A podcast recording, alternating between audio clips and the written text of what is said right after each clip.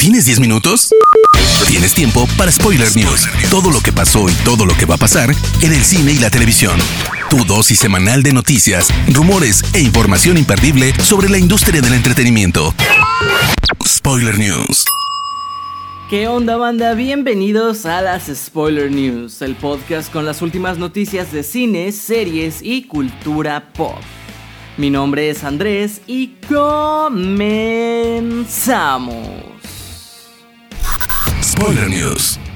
Desgraciadamente, esta semana ha fallecido William Hurt a los 71 años de edad por causas naturales. El actor ganó el Oscar a Mejor Actor por Kiss of the Spider-Woman y recientemente estuvo asociado con Marvel, pues desde The Incredible Hulk interpreta al general Thaddeus Ross, haciendo este papel en cinco cintas de Marvel, teniendo una participación más notable en Capitán América Civil War. Descanse en paz, William Hurt. Sam Raimi, director de la trilogía de Spider-Man con Tobey Maguire, regresa a Marvel para Doctor Strange in the Multiverse of Madness. Pero los intereses personales del cineasta se extienden más allá del UCM y admitió a Empire que le gustaría dirigir una cinta de Batman. Siempre he amado a Batman. Si alguna vez viera la batiseñal en el cielo, iría corriendo hasta ahí. Claro que haría una cinta de Batman sin pensarlo. Fue lo que declaró el cineasta. Un rumor recurrente entre los fans de Marvel es que Daniel Radcliffe podría interpretar a Wolverine en la nueva historia que prepara el UCM. Ahora el mismo Radcliffe habla al respecto con comicbook.com. Me emociona la idea. Muchas veces se me acercan personas y me dicen, oye, escuché que serás Wolverine, eso es realmente genial. Y tengo que bajarles los ánimos y explicarles que me encantaría, pero que no sé nada al respecto. Supe que alguien dijo que como en realidad Wolverine es bajito, estaban buscando a un actor así, pero no los veo pasando de Hugh Jackman hacia mí. Sin embargo, quién sabe, demuestren que me equivoco Marvel. Variety confirmó que la famosa red social TikTok será el nuevo patrocinador oficial del Festival Internacional de Cine de Cannes, e incluso habrá una nueva sección llamada TikTok Shorts. Será una competencia global que se llevará a cabo dentro de la misma aplicación y consistirá en hacer un cortometraje de hasta 3 minutos en formato vertical. El festival anunció que un reconocido y multipremiado director decidirá los tres mejores cortos, sin embargo aún no se sabe quién será. DC ha sumado a dos mexicanos a su nuevo proyecto, Blue Beetle, pues esta semana se ha confirmado que tanto Damián Alcázar como Adriana Barraza se han unido al elenco. La historia nos cuenta cómo el adolescente mexicano Jaime Reyes, interpretado por Cholo Madueña de Cobra Kai, encuentra un extraño escarabajo, el cual le provee de asombrosas habilidades y de un traje alienígena que le permite incluso viajar por el espacio. En los cómics Jaime divide su vida entre El Paso, Texas y Ciudad Juárez. Su personaje se distingue del cliché del superhéroe solitario pues cuenta con una extensa familia quienes siempre están para apoyarlo.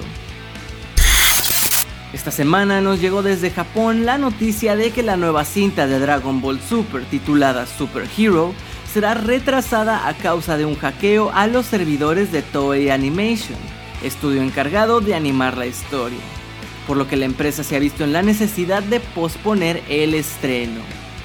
Originalmente la cinta iba a llegar a cines japoneses este 22 de abril, sin embargo ahora se ha quedado sin fecha definida por lo que seguro que en Latinoamérica tendremos que esperar todavía más. Esta semana se supo de manera oficial que tendremos otra expansión del universo de The Batman, y es que tendremos el cómic titulado Acertijo Año 1, que servirá como una precuela del personaje y estará escrito por el propio Paul Dano, quien lo interpreta en la cinta. Spoiler News. Vámonos con las noticias de series y les cuento que Christopher Lloyd, mundialmente conocido por su papel como el Dr. Emmett Brown en Volver al Futuro, se ha sumado al universo de Star Wars en la tercera temporada de The Mandalorian. Por ahora no tenemos detalles de su personaje, pero si bien parece que solo será una breve aparición, Esperamos que sí tenga mucho peso en la historia.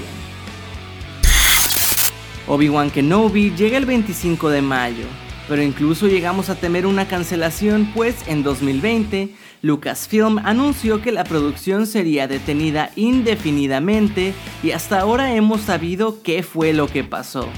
Pues Kathleen Kennedy, presidenta de Lucasfilm, ha explicado el cambio de rumbo. Buscamos hacer una historia esperanzadora y es difícil con el estado en que se encuentra Obi-Wan después del episodio 3. Es un periodo sombrío y no cualquier guionista logra conseguir que la historia refleje lo que queremos. Básicamente dijo que el enfoque que el primer guionista, Hossein Amini de Drive, era demasiado oscuro y tal vez esto podría ser la causa por la que finalmente se eliminó el personaje de Darth Maul, quien iba a ser el villano principal de la serie, cambio realizado por el nuevo guionista Joby Harold de Army of the Dead.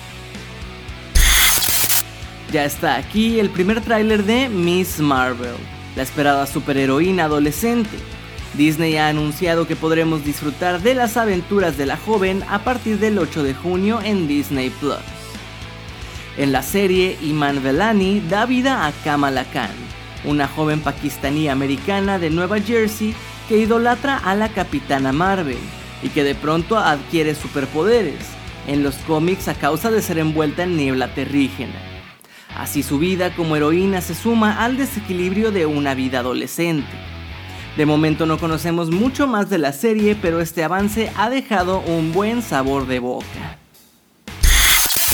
El próximo 30 de marzo llega a Disney Plus la primera temporada de Moon Knight, debut de Oscar Isaac en el UCM y las primeras impresiones aparecidas en línea son muy positivas.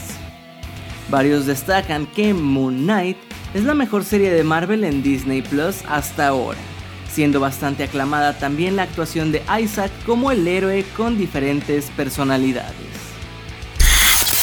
Netflix al fin ha anunciado con un pequeño clip cuándo podremos ver la tercera temporada de The Umbrella Academy, pues han fijado su fecha para el próximo 22 de junio, prácticamente dos años después del lanzamiento de la segunda. En esta nueva entrega veremos a la familia Hargreaves enfrentarse a un equipo que es prácticamente un espejo de ellos, la Sparrow Academy. Ya se han agregado las series de Marvel Netflix al catálogo de Disney Plus en Estados Unidos, es decir, Daredevil, Jessica Jones, The Punisher, Luke Cage, Iron Fist y The Defenders. Si bien la noticia emocionó a los fans de Marvel, la organización estadounidense Consejo de TV y Medios de Padres mostró su descontento, argumentando que el contenido no es familiar y es una irresponsabilidad de Disney agregarlo al catálogo de su plataforma. Por casi 100 años, Disney ha sido sinónimo de contenido familiar, y bajo este concepto comercializaron su plataforma de streaming, así que los padres de familia no esperábamos recibir esa clase de desagradable contenido. La decisión de añadir este tipo de series no respeta los valores de la compañía, entonces puede ser el inicio de algo peor. ¿Qué vamos a ver después? ¿Shows de striptease en vivo en Disney World? Fue lo que declaró este colectivo. Spoiler News. Hasta aquí las noticias más importantes de la semana en cuanto a cine y series se refiere. Si no te quieres perder ninguna de estas, por favor sigue Spoiler Time en todas nuestras redes sociales y a mí personalmente me puedes encontrar como Andrés Addiction. No me queda más que agradecerles y nos escuchamos en la próxima edición de las Spoiler News. Chao. Termina Spoiler News y comienzas la semana informado. Te esperamos el próximo lunes a primera hora para ponerte al día en menos de 10 minutos. Spoiler News.